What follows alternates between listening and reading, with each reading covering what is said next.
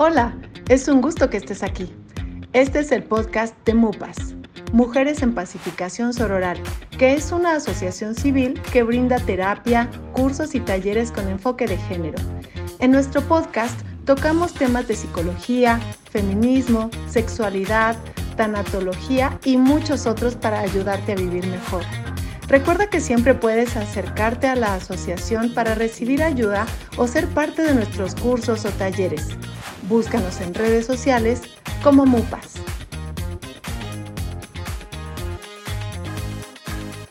Hola, muy buenas tardes, eh, bienvenidas, bienvenidos a esta segunda emisión de estos podcasts que estamos haciendo eh, de MUPAS, en Mujeres en Pacificación Sororal, con mi compañera Verónica Corona. ¿Cómo estás, Vero? Buenas tardes. Muy bien, Mario, muy feliz para hablar otra vez de las tías. Estoy muy emocionada de hacer este segundo, esta segunda sesión. entonces, igual creo que lo primero que tendríamos que hacer es dar nuestros datos de contacto. Cuéntanos, ¿cómo se pueden poner en contacto con nosotras? En principio, eh, pueden hacer contacto a través del WhatsApp al 55 4187 5803, donde nos pueden escribir. Nosotros les regresamos un pequeño mensaje y así comienza la conversación con MUPAS. La segunda forma es eh, visitando la página que está en mupas.org.mx y la tercera forma, que no es la única ni la última, es a través de un correo electrónico que es en mupas.contacto eh. Claro, claro, también están nuestras redes sociales, Facebook, eh, también está Instagram, pero creo que lo más eficiente sería en este punto Facebook, porque ahí tienen una liga directa para poder llenar el formulario que les ayudaría a tener una primera sesión, un primer acercamiento con la asociación y poder tener asesoría terapéutica. En fin, Sí, y que además también eh, pueden encontrar algunos pequeños textos que se han escrito sobre diversos temas eh, y pues para que vayan conociendo los servicios que se ofrecen. Eh, pues con esto damos la bienvenida y comenzamos con este tema que es bien interesante, no se termina de agotar y es el de las tías.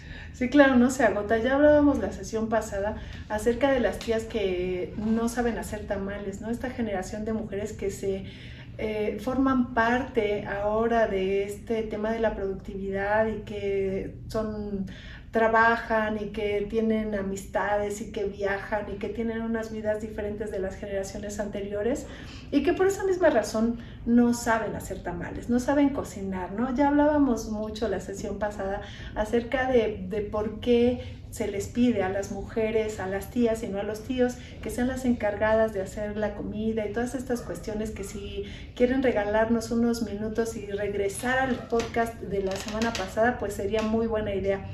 Porque hoy vamos a ver el otro lado de la, de la moneda, ¿no? Esta otra tía que puede ser consanguínea, biológica, hermana de mamá o de papá o prima de mamá o de papá, una parte de la familia que de pronto llega a ser bastante hostil o si no, también una amiga de la familia que de, de pronto se, se, adopta en la familia como, como la tía, ¿no? Que puede ser la vecina, la amiga de la mamá, en fin, eh, una, una mujer externa a la familia que también se asume ya dentro del ámbito familiar y se toma también ciertas, eh, mm, ciertas confianzas que la hacen entrar en un ámbito que leemos como muy violento y del cual vamos a hablar hoy, las críticas de las tías, ¿no? ¿Cuál es esta otra cara de la moneda? No de la tía que materna, sino de la tía que critica todas las áreas de la vida, sobre todo de las mujeres, que no privativamente, esto es muy importante,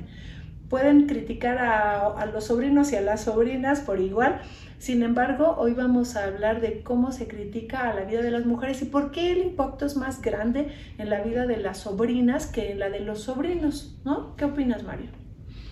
Es interesante porque, si bien es cierto, como dices, a la familia llega una mujer a quien le nombramos tía, comenzamos a pedirle que haga ciertas cosas desde nuestra perspectiva o desde lo que nosotros como familia, como hombres, eh, entendemos las labores del deber ser de la tía.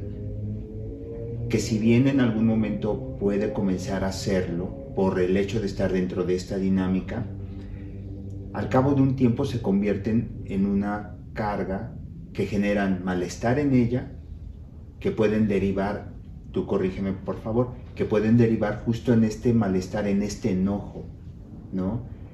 Y al final del día puede convertirse en esa tía que si bien da labores de cuidado, pero también tiene este enojo o un malestar. No sé si estoy en lo correcto, ¿va por ahí? Fíjate que sí, yo, yo le he buscado un poco al tema desde la teoría he encontrado, por ejemplo, en Marcela Lagarde, que habla acerca de, de, la posibilidad que hay de ser parte de un conglomerado, de un grupo de mujeres que también te puede representar ser excluida de otros grupos de mujeres, ¿no?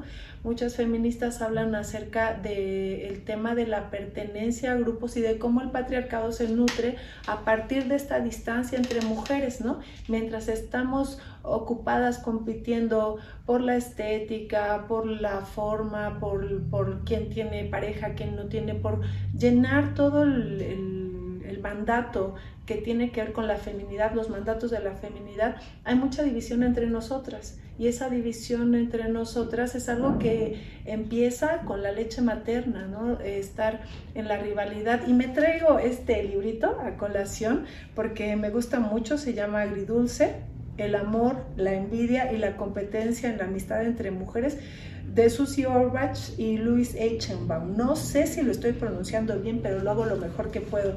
Y me gustaría mucho leer un pedacito, un párrafo que seleccioné específicamente para hoy. Respecto a la educación y a lo que estamos hablando, dice, nuestra educación como niñas nos prepara para ser receptivas, generosas, consideradas, amables, solícitas, para contar con los demás, ver las cosas desde el punto de vista del otro y para sentirnos a nosotras mismas en el lugar de los demás. Pero estas no son simples lecciones que se aprenden como aprendemos las fórmulas algebraicas o nuestro horario, sino que constituyen la gramática de la experiencia emocional de la mujer, las declinaciones internas que organizan nuestras relaciones con los demás y con nosotras mismas. Ya lo decía Rosario Castellanos, hasta aquí la cita. Rosario Castellanos hablaba de la abnegación como una virtud loca. Decía que la abnegación no, no, es, no debería ser una cualidad y sin embargo en la educación de las mujeres es una especie de virtud y decía ella loca, ¿no? Eh, regresando a tu pregunta, esto hace que las mujeres tratemos de ser más abnegadas, más buenas, más amables, una especie de competencia para ver quién es más entregada, quién llena mucho más este mandato eh, no dicho, no escrito, eh, respecto al comportamiento de las mujeres. Y es como una primera piedra angular de la distancia que habrá entre nosotras a lo largo de la vida. pero ahorita que dices eso, te hago la siguiente pregunta. ¿Tú considerarías que así como tenemos un mandato hacia la figura de la madre, también hay un mandato hacia la figura de la tía? Esperamos de ella algo, ¿qué esperamos? ¿Y qué pasa cuando no se cumple? Bueno, es que yo creo que las relaciones entre mujeres son profundamente ambivalentes, ¿no? Al mismo tiempo que tienes amor y devoción y cuidado por tu mamá, también tienes ah, por ahí enojos, resentimientos de las formas, los estilos de la crianza y cosas en las que sentiste que fue injusta, ¿no? Eso también es inherente a la relación madre-hija. Y con respecto a la tía, tienes dos polaridades. O es la tía que es apapachadora, que se vuelve una cómplice, que te cuida y te acompaña en muchos momentos de tu vida, que a veces es la primera que te inicia en temas de educación, por ejemplo, respecto a la menstruación, alguna receta de familia, o te enjuga las lágrimas cuando tu mamá te regañó y te castigó, o es la, el otro polo, es esta tía que está criticándote siempre, que te compara con sus propios hijos, que se compara contigo, que descalifica tu comportamiento tratando de descalificar también a tu madre, ¿no? Suelen ser tías políticas que están en una rivalidad con la madre y que entonces toman una posición de violencia pasivo-agresiva permanente. Entonces, de la tía lo que esperamos idealmente es que sea esta cómplice, que sea como una especie de abuela en chiquito que nos está papachando y juega con nosotras y, y, llora con nosotras y nos consiente. Pero no necesariamente sucede porque la jerarquía que hay en la familia hace que las mujeres mayores puedan incidir en la vida de las, opinar de la vida de las menores solo por condición etaria, que es un poco lo que platicábamos antes de empezar en el podcast. Y entonces también se asume que pueden tener alguna posibilidad de violentar o hacer comentarios fuera de lugar solo porque son las tías, ¿no? Entonces, si hay algo que se espera, no necesariamente es algo que se consigue.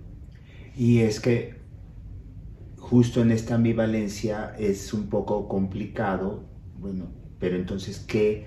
Uno, ¿qué esperan de mí? ¿Qué espero yo de mí en esta función de ser tía?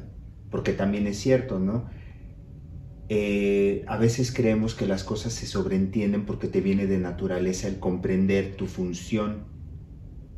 Entonces no tendríamos que decirte cuál es tu función como tía. Qué maravilla que lo menciones porque estábamos hablando justo antes de entrar en, en esta conversación de la performatividad, hablando de Judith Butler, ¿no? Y ahora sabemos que ninguna de estas conductas es innata, no son parte de una naturaleza, no existe el instinto como tal. En realidad lo que pasa es que estamos siendo aleccionadas permanentemente yo diría que incluso desde antes de nacer, pero si nos ponemos estrictas, pues entonces desde el momento de nacer estamos siendo adoctrinadas en lo que se espera de nosotras, ¿no? No hay ningún juego que no sea performativo. Todos los juegos de las niñas están encaminados para que entiendan cuál es su función social, ¿no? No es ninguna casualidad que se les compren escobitas, que se les compren bebés, que se les compre maquillaje, que se les pongan eh, adornos desde que nacen, ¿no? Tú, tú ves cómo, se, cómo es recibido un niño recién nacido y un niño recién nacido es perfecto, un bebé varón es perfecto, solo se le pone ropa para que se, esté cómodo y salga a conquistar al mundo, pero una niña eh, en cuanto nace, se le perforan los lóbulos, se le ponen moños, se le ponen olanes, se le trata de embellecer como si ella no fuera bella, como si no fuera perfecta, como si hubiera algo que le falta. Y tenemos que subsanar esa falta de la niña desde que nace tapándole todos esos defectos que no tiene, pero induciéndoselos de forma permanente para que toda la vida entienda que está en falta, que su cuerpo no está bien, que algo tiene que hacer respecto a su peso, respecto a su, a su, a su arreglo personal todos los días. Y eso implica también una especie de competencia, porque siempre hay que ver quién es la más bonita, quién es la princesa de papá, quién es la más toda esta educación obviamente es performativa y también está en los tipos relacionales. No es lo mismo relacionarte con tu sobrino varón. Tu sobrino varón ya sabe que es perfecto desde que nació, que tu sobrina mujer. Tu sobrina mujer sabe que necesita tu consejo, tu acompañamiento y tu aprobación permanentemente. Y es que fíjate, estoy reflexionando en esto. Como mujer se te enseña desde pequeña cómo es ese ser mujer cómo ponerlo en la práctica, pero está orientado a una maternidad, pero no a un ser tía, porque no esperan de ti, o sea, tienes como estos caminos, o eres hija, o eres madre, o eres esposa, o eres puta, ¿no? Como dice eh, Lagarde. Lagarde. Pero, ¿y el ser tía?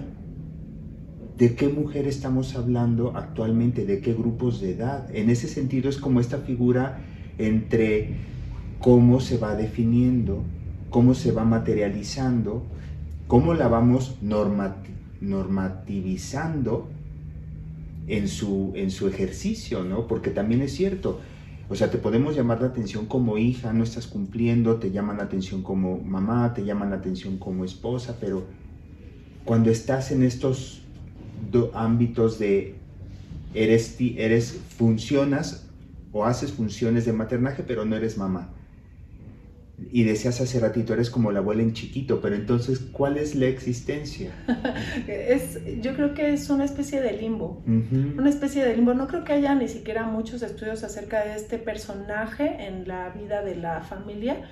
Creo que es un personaje bastante a, caballo entre la libertad y el amor y por el otro lado la guía y el castigo o el regaño, ¿no? Entonces, sí tiene muchas posibilidades, una manga muy ancha a la hora de la interacción con las infancias, sin embargo no tiene las obligaciones que tienen los padres biológicos, aunque a veces se le, se le, se le, se le den, ¿no? Por ejemplo, la tía que es solterona, se asume que es la obligada no solamente de la crianza de las infancias, sino la crianza, el cuidado de los enfermos y el cuidado de los, de los padres ancianos, ¿no?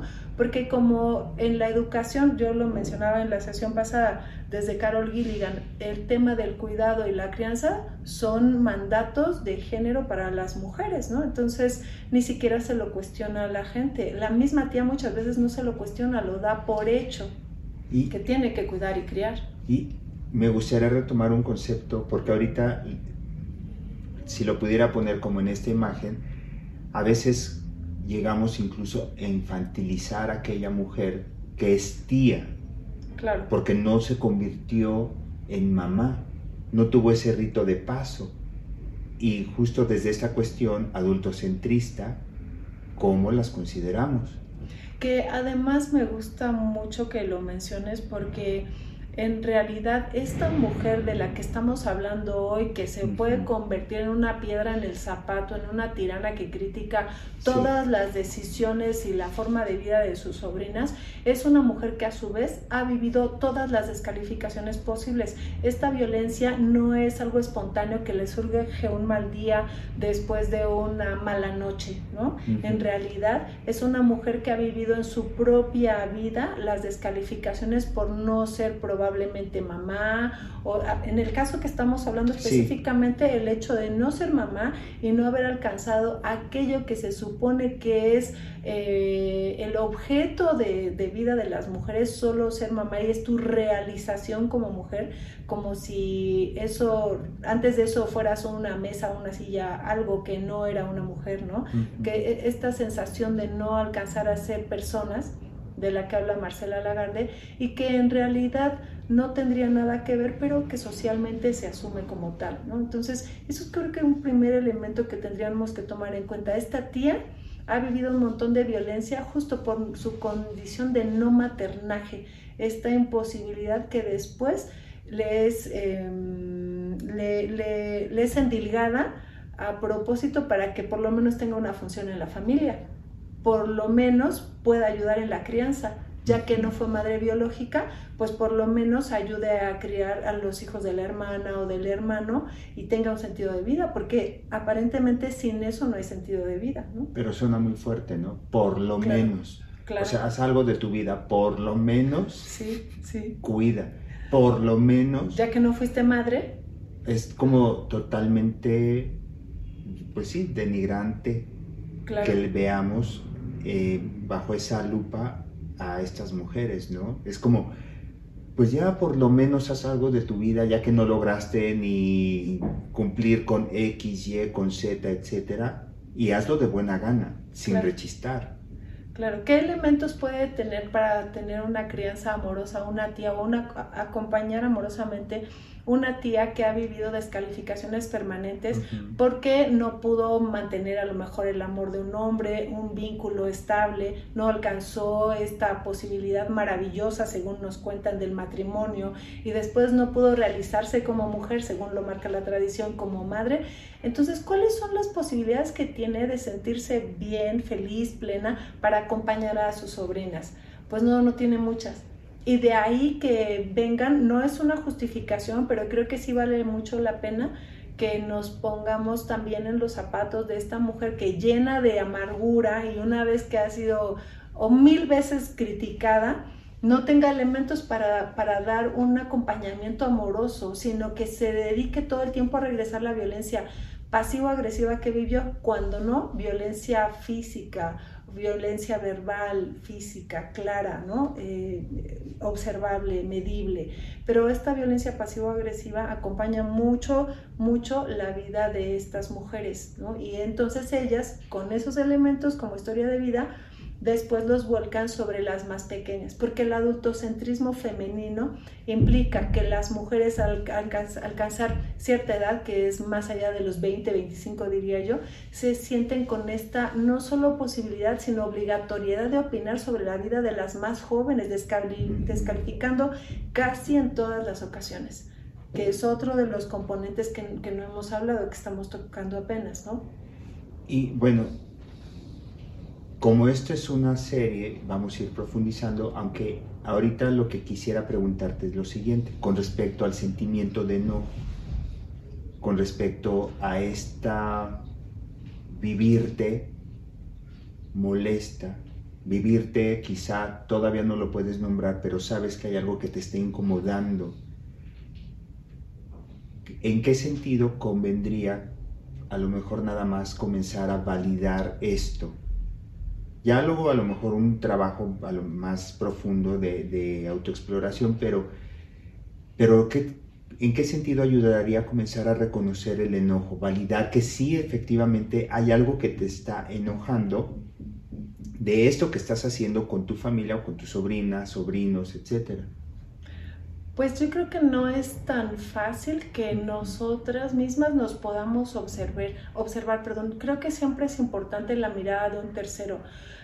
Lo más difícil es escuchar las críticas o los comentarios en, las, en la boca de quienes queremos porque siempre tenemos la piel muy delgada para escuchar un comentario de un área de oportunidad, si quieres, o de algún defecto que tenemos que lo diga el, sobrino, la sobrina, la hermana, porque con la familia hay una hipersensibilidad que, bueno, está marcada en gran parte por la historia de vida, ¿no? Entonces no es posible.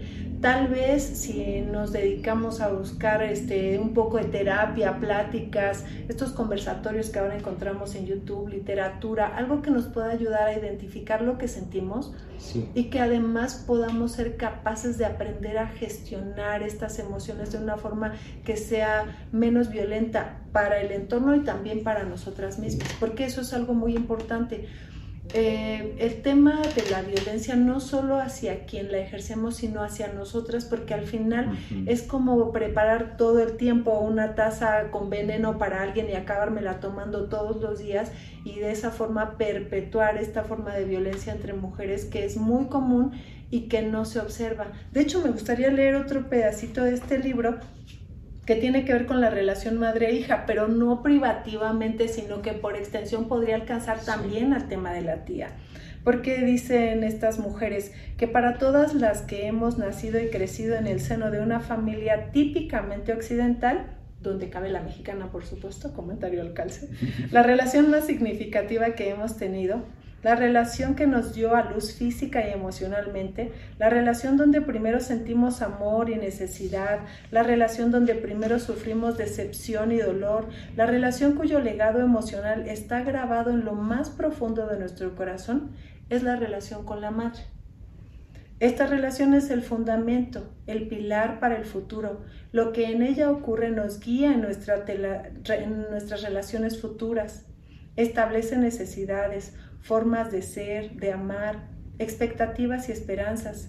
Es necesario analizar esa relación original madre-hija para poder comprender su legado. Debemos comprender qué necesidades convirtió en permisibles y cuáles en inadmisibles. Debemos comprender la textura y el sentimiento de esa relación. Debemos comprender el vínculo de fusión concreto que la caracterizó antes de poder comprender a la vez el amor y la decepción la esperanza y el dolor que existen en las relaciones entre mujeres adultas. Eh, hasta aquí la cita. Y entonces, eh, si esta relación primera que tiene que ver con la madre, la extendiéramos a las interacciones entre mujeres, es decir, esta relación tía-sobrina, pues va a estar impregnada de esta misma confianza, desconfianza, amor, odio, esta ambivalencia de sentimientos que se da en la relación primera o primaria, que es la relación que se da con la madre. Eh, en todo caso, eh, se requiere de mucho trabajo personal y ya sea que lo comience la tía o que lo comience la sobrina, en alguna parte de la cadena, algún eslabón debería ser capaz o buscar ayuda o de identificar esa incomodidad y rascarle por diferentes áreas, en diferentes frentes, de diferentes maneras cómo identificar esta incomodidad y ponerle nombre para poder trabajar con lo que también Marcela Lagarde identifica como el mecanismo de la culpa. Que es bien importante hablar también de la culpa. Sí. Porque puede echar por la borda todo este trabajo que de reflexión, ¿no? Claro, nosotras al interactuar con nuestra madre aprendemos, como, como dicen estas autoras de Agridulce, que hay conductas que ella favorece y son permisibles y hay conductas que ella reprueba y son inadmisibles. Y eso se establece a través del mecanismo de la culpa. El mecanismo de la culpa es tan eficiente que no necesitas que nadie te lo señale. Tú lo tienes introyectado y tú te juzgas, tú te sentencias y tú te castigas. Y uno de los, de, de los, eh, de los mandatos de la feminidad que están, de los que estamos hablando desde el principio es la obediencia. Entonces tú tienes que obedecer a tu tía. Tú no puedes contestarle mal a tu tía Tú no puedes enojarte con tu tía. Y lo que necesitamos para poder establecer límites, para poder eh, generar relaciones que sean de otro nivel en donde haya respeto, es primero comenzar a identificar y desarticular este mecanismo de la culpa que pondría primero atención en lo que estoy sintiendo. ¿Qué siento cuando mi tía me critica por mi cuerpo? ¿Qué siento cuando mi tía critica a mi novio o me critica por no tenerlo? ¿Qué, qué siento si mi tía critica que sea lesbiana? o bisexual o poliamorosa? ¿Qué siento si mi tía opina acerca de cómo estoy criando a mis infancias, de cuáles son mis estilos, de, de, cómo me llevo con mi marido, de si tengo amigas o si no tengo amigas, o qué estudié, si estudié una carrera que le gusta, si le parece que me conviene o no me conviene, qué siento en todos estos momentos en los que, según el mandato, yo debería obedecer y quedarme callada y, y no decir nada que van en una franca oposición a mi autocuidado y a mi autoestima. ¿Cómo le hago para poder desenrollar la maraña en la que hay algo de mí que está gritando, que no puede más, que se siente incómodo y que está doliendo, pero el mandato social es tienes que callarte y obedecer?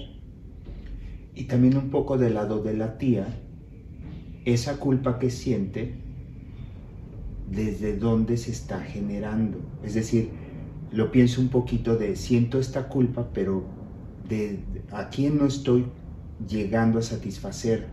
Es decir, no estoy siendo la tía que ellos esperan de mí, pero es un modelo que no es el mío, es una estructura de un modelo de tía que no es quien soy.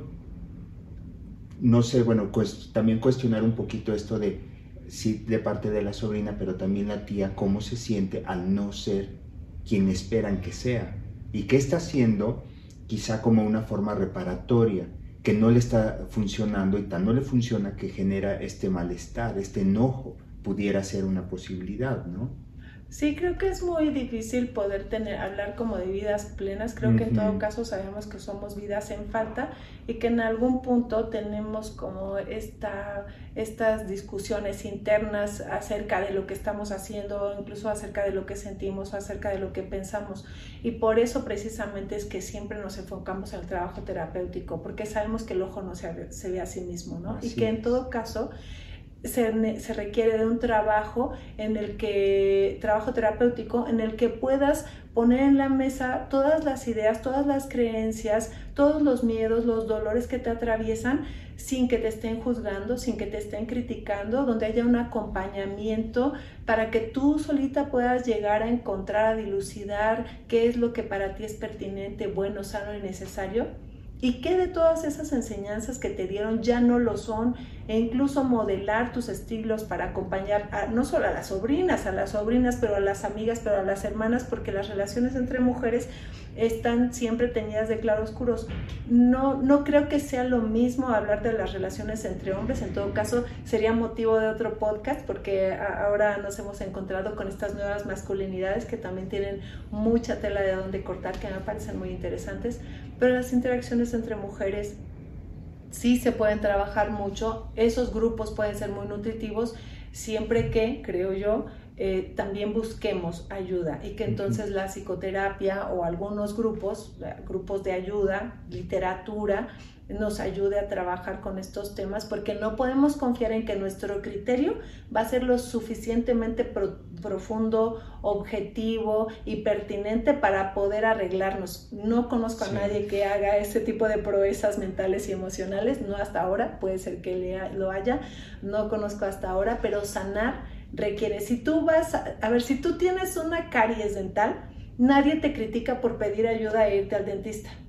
Es lo pertinente, ¿no? Te quieres cortar el pelo, nadie te critica si vas a una estética pero no se te ocurra pedir ayuda en algo emocional, en la parentalidad, en el tema de pareja, porque entonces estás loca. Y creo que tenemos que acabar con esos estereotipos y saber que si hay especialistas para todo lo que tiene que ver con el cuerpo, también hay especialistas para trabajar con los temas emocionales y con las ideas que tenemos para tener una vida menos dolorosa. Sí, y pues justo, y como para ir cerrando el tema, no la discusión, este, ofrecemos eh, los espacios que se están, eh, bueno, para la redundancia, abriendo en MUPAS, para que en un ambiente seguro puedan comenzar el proceso de reflexión. Eh, y nada más retomo un poco los medios de contacto a través del 55 41 87 5803. Nos pueden enviar un WhatsApp a través de la página de Facebook a través también del correo electrónico mupas.org.mx, mupas.contacto gmail.com, perdón. Eh, pueden comenzar eh, haciendo preguntas, comentarios de esto que están escuchando, sugerencias eh, y pues seguir con la discusión y la exploración. Sí, claro, mi querido Mario. Yo sí quiero hacer un llamado a las tías del mundo y decirles que no son sus infancias, no se sientan obligadas a tener que estar maternando, a tener que hacer un papel que no les corresponde. Disfruten a sus infancias que, que acompañan, disfruten la amistad de, de las chicas que son más jóvenes y dense permiso de hacer contacto con estas emociones ambivalentes. Tampoco se vuelvan la tía incómoda que se mete en todo, aunque honestamente no le importe. De verdad, trabajense. Hay mucho, mucho camino y mucho amor que se puede tener a partir de estas interacciones. Eh, yo soy Verónica Corona. Yo soy Mario Santiago. y nos despedimos del podcast de MUPAS. Un gusto. Gracias. Hasta luego.